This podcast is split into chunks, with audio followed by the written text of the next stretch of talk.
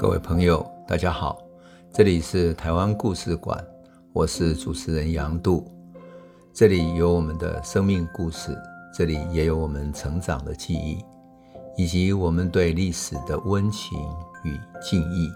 欢迎您收听。各位朋友，大家好。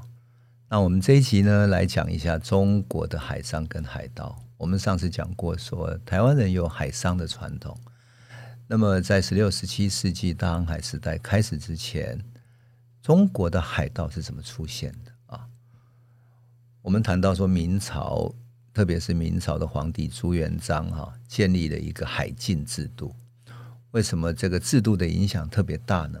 因为在宋朝、元朝的时候，基本上是开放海洋上的贸易，所以各国都自由来到了泉州、厦门等等，乃至于啊，他们各地都有设立市舶司在。温州、杭州乃至于广州等等都有啊，所以是有非常繁荣的贸易。可是朱元璋在开国的过程中，他很怕元朝后来跟海外的色目人结合，特别是蒙古人啊，他们和色目人交往特别密切，因此朱元璋对于色目人以及中亚人充满了恐惧。那么。因此实施海禁，希望说海上的这些可能的侵略者不至于来临。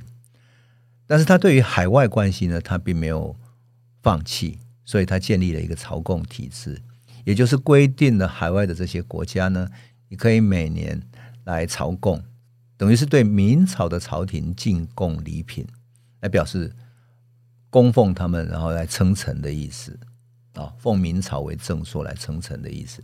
但是呢，明朝也没有具体派谁去管理他们，他们只是礼貌上来互相礼尚往来来朝贡。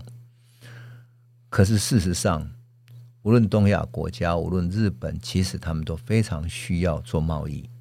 你光靠这样朝贡根本没有办法，所以很多国家借由朝贡的关系呢，带来了许多船。例如说，我今年要来朝贡，那来朝贡的时候开了一条，开了三条船过来。中间有一条船是朝贡给皇帝的礼品，那么剩下两条船就是我带来的其他的商品，就顺便在港口卖掉，然后等要回去的时候再买一批货物带回国家去，朝贡就变成了一种贸易的变形。那当然，明朝对于朝贡也有一个很特别的制度，是你来朝贡的人啊，朝贡的国家他要礼尚往来，所以叫做厚往薄来。你来的礼品可能送来了这样的薄薄的礼品，比如说送来的呃几两黄金，他可能送你一斤的黄金，送你更高更厚的礼品，并且当你礼品送到的时候，以朝贡名义来送到的时候，地方上就要接待你，接待他们朝贡的人员，那一路接待他们送到北京去，直到他们奉献给皇帝，然后再回来。那其他跟着朝贡船来的呢，就在地方上开始做贸易了。那等到季节风到的时候，他再开始往南走，或者往北走，回到日本，或者去到哪里？就这样的一种朝贡贸易呢，几年下来之后，明朝终于觉得啊、哦，真受不了，因为你来进贡这么多，可是我要还给你好几倍的这种礼品，在太累了，所以就慢慢降下来了。当然，明朝朝贡贸易也有最兴盛的时候，达到鼎盛的时期在哪里呢？在明成祖派郑和下西洋的时候，那郑和下西洋那些船呢？呃，那个船队之鼎盛，实在是很难形容。那可以大概可以讲好几集哈，郑和的单独讲一个故事。好，我们就先略过。但是他的船队是沿着海岸线慢慢这样航行，所以有几万人的这种这种船队，甚至于航行到非洲去的这种故事啊，非常多。可是呢，那个时候所来朝贡的国家达到多少呢？达到一百五十多个国家跟地区，你就可以想见它的鼎盛是如此啊。可是郑和之后。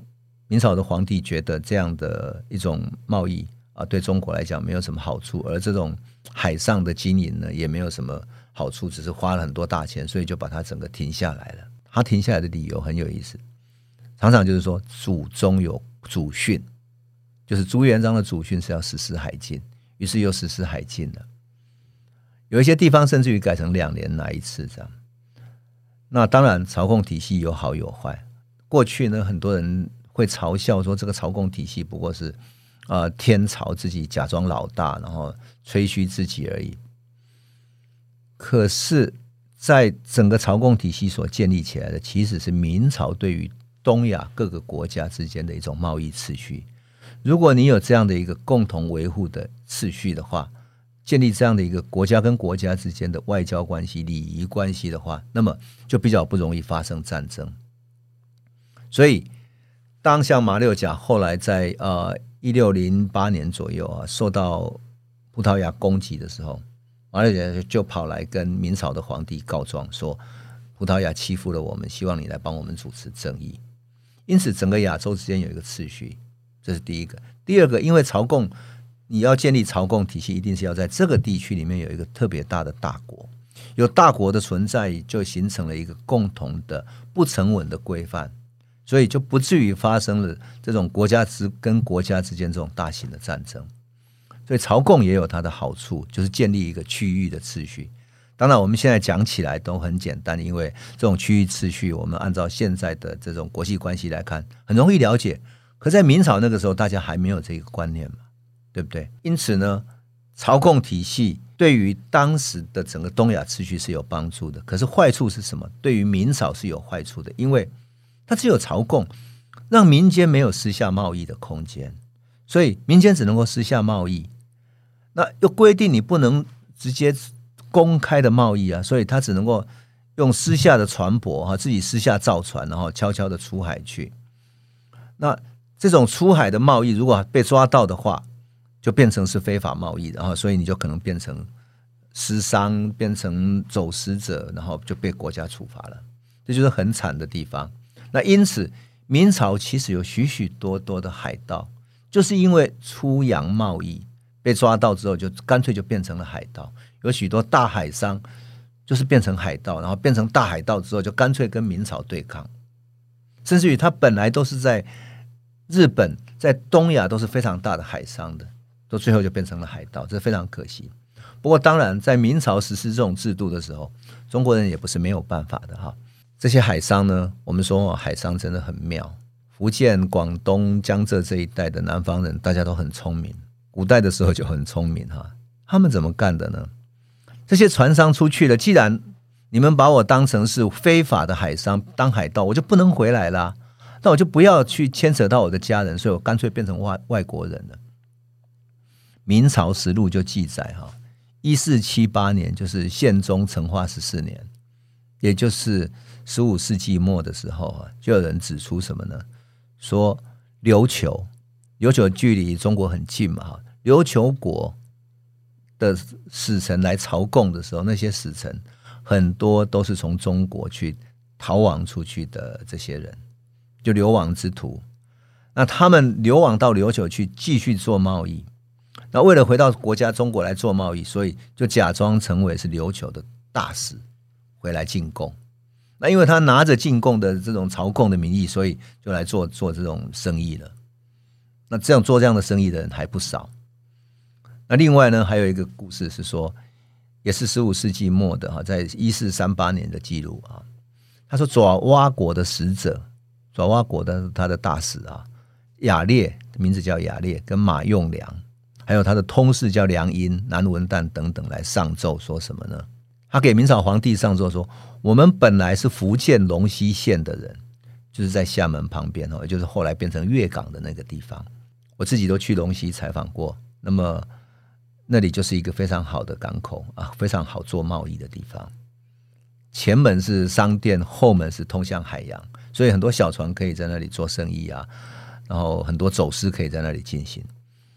那这些人进进贡呃，奏给皇帝说，我们本来是福建龙溪人，因鱼于海，就是因为在海上捕鱼，那随着船。出出现了风浪，然后我们就海难之后，随船就飘到其他国家去了。最后没办法，我们只好在那里生存下来。现在我们终于好不容易回国来，我们来进贡了。我们希望，我们当然是用他们的使者的名义回国，但是希望呢，我们能够跟家属回到我们的家乡去，来祭祖，来建造祠堂，感念我们的祖先。后来明英宗，那是当时的明朝皇帝明英宗，就同意了他们，而且派人带着他们回去，觉得这些人还是很感念自己的国家。这明英宗算是很英明的一个忠心的君主啊。那十五世纪的一四七一年记载了，很有趣。福建龙溪的，也就是那个粤港，后来哈，他有一个他的民众叫邱鸿敏啊，跟他的几个朋友哈，泛海通番，就是去做生意的哈，到南洋去做生意的，到马六甲，还有跟各个国家去做贸易，到暹罗啦，到越南等等哈。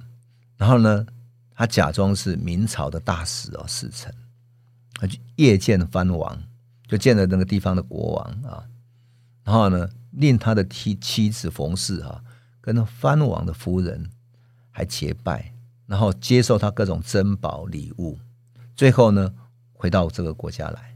他说：“这些人完全都是中国人假装的，全部假装成外国人的大使特使，太有趣了啊！没有错，他们就是这么干的。后来邱鸿敏当然被发现了哈，结果呢，很可怜，因为他就有一共二十六个人，他们同伙的二十六个人，因为通番。”哦，结果全部被重审，判决处死，非常可怜。所以很多船民就这样子，本来是通番做生意的，因为被官兵追捕，最后呢拒捕，就变成了海盗。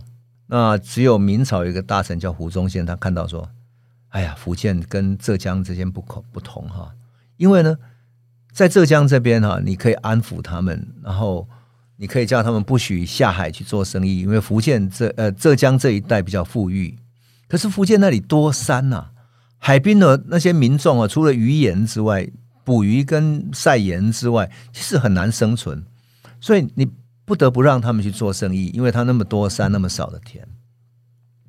我曾经到福建的漳州那一带附近的平和县，因为我的家乡是平和嘛哈，福建的平和县的人。那里真的多山，现在是因为种了柚子，种一种白柚，所以有特别的生产的东西哈，经济上都慢慢富裕起来了。可是你可以想见，我的祖先也是那么贫困的地方出来的。那如果他们无法生存怎么办？只好到海上去讨生活。所以海上并不是实在是不得已的。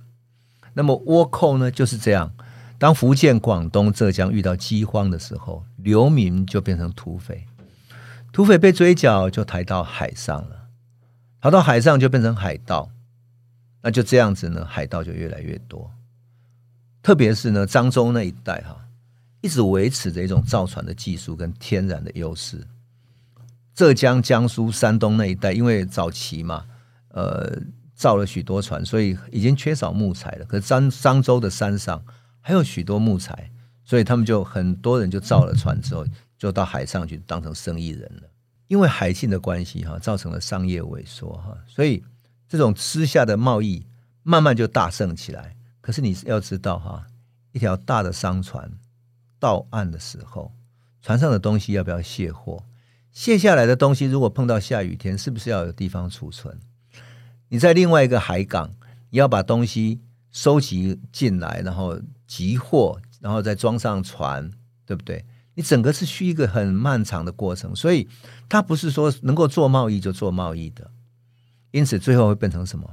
变成当你船队、船商大起来的时候，一定要跟官方勾结，否则你船到岸的时候根本上不了岸，也没有办法在岸上运输，所以慢慢的就变成官商勾结，勾结到最后呢，许多官员、许多地方的人就变成是成为股份去投资这些商贸的集团，地下的商贸集团。地下商贸集团如果有一天突然反叛起来了，它就变成大的海盗集团。郑芝龙就是这样子。好，这种商贸集团有多大？你们知道吗？在那个年代里面啊，厦门曾经发生过一个案件，就十五世纪末的时候，哈，发生了二十六条二十六条船啊，商船在港口互相对撞，撞完之后两边就冲突，两边要打起来的时候呢，官方就出面把他们平息，然后把两边的船都扣下来了。这个船队的船主叫陈贵，陈贵呢，查起来他有二十六艘船，二十六艘船是什么概念？就是现在大概就是长荣海运的概念。二十六艘船，船上的货物如果要卸下来，你想会有多少货？而他们船上的人，每一艘船至少有五六十个人、七八十个人，这些船员，他们不用吃穿，不用生活吗？二十六艘船至少有一千多个人啊！你想？他们要需要多少补给，多少物资？同样的，要补多少淡水呢？他们停靠岸的时候会靠了占了多大的面积呢？如果岸上没有官方勾结，然后让他们的商船这些东西可以上上岸的话，怎么运输的出去？对不对？所以你就可以想见，其实到了明朝的后期，海上的贸易背后，其实路上有互相的补给的物流的系统都出现了，都出现了。因此，当我们在看到这些海商海盗的时候，你会慢慢发现，明朝上层是一个管理，而下层的海商集团，它其实有另外一套经营的模式。这些经营模式其实比明朝的官方更先知先觉的去感觉到了整个亚洲贸易的开始。那后来就有人去统计哈，说因为这种抓了海商海寇，所以很多海商呢，最后就只好假装成什么？假装成倭寇。假装成日本人，为什么？因为你如果是海盗被抓到，你会苏联到你家乡的家族的人，你的父母亲、你的家族的人都被抓到，所以他就干脆什么？干脆这些海商通通假装成日本人，把头发剃的后面的一半而已，假装成倭寇。被抓到的时候也假装不懂汉语，变成倭寇了。因此有个学者哈，他就统计过哈，他说所有的海寇哈加起来哈，中间呢号称的倭寇哈。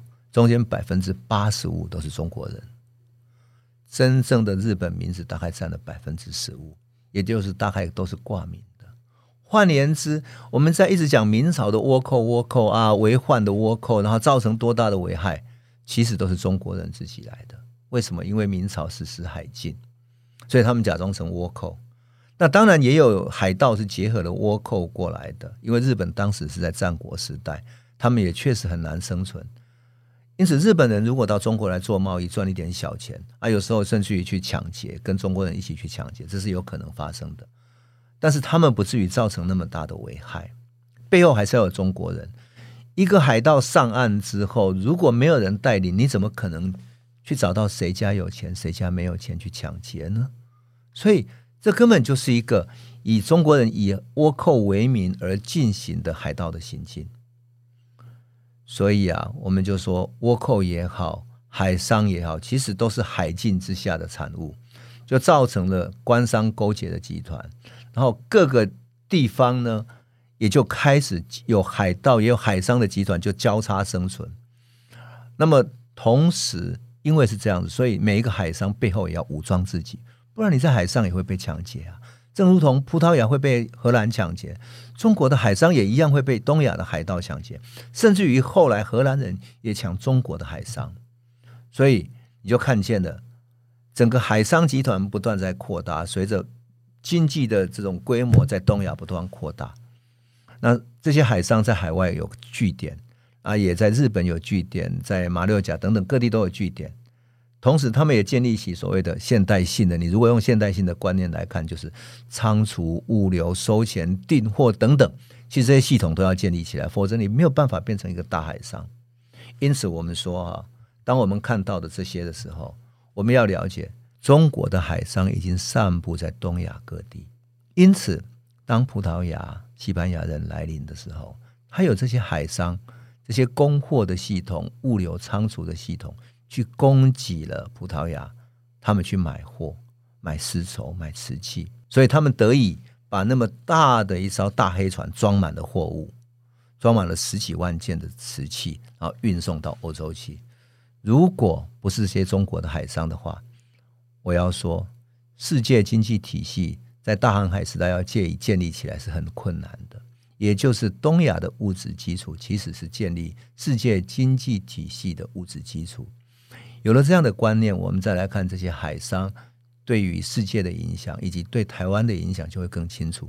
换言之，我们是把台湾放在一个大的世界经济体系怎么交互影响的大环境之下，回头来看台湾的命运，我们就会更了解、更清楚了。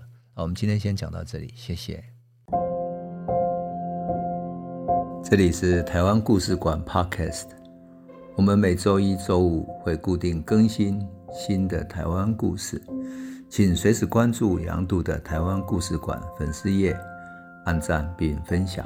最后，我们工商放送一下：若你对本节目有兴趣，可以购买纸本的《有温度的台湾史》，更方便您阅读。本节目由中华文化永续发展基金会制作，连振东文教基金会赞助。